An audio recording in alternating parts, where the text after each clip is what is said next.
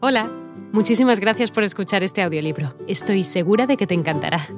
Me llamo Ana y a continuación podrás disfrutar de un previo del libro completo. Si te gusta lo que escuchas podrás descargártelo completamente gratis desde mi web, www.escúchalo.online. Un abrazo. Y los nueve combatientes se precipitaron unos contra otros con una furia que no excluía cierto método. Athos cogió a un tal Causac, favorito del cardenal, Porthos tuvo a Biscarat y Aramis se vio frente a dos adversarios.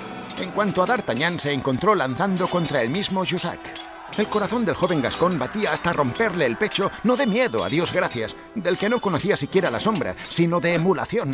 Se batía como un tigre furioso, dando vueltas diez veces en torno a su adversario, cambiando veinte veces sus guardias y su terreno.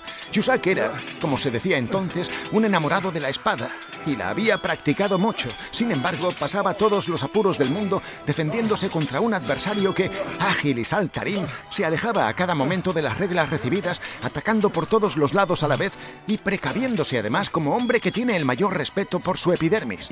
¡Maldita sea! ¡No lo matéis, joven! Los guardias del cardenal. Jussac, queriendo terminar, lanzó una terrible estocada a su adversario tirándose a fondo.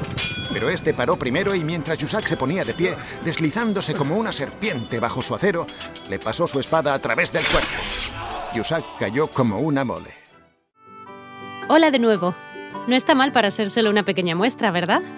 Si te ha llamado la atención, recuerda que encontrarás este audiolibro completo y gratis en www.escúchalo.online.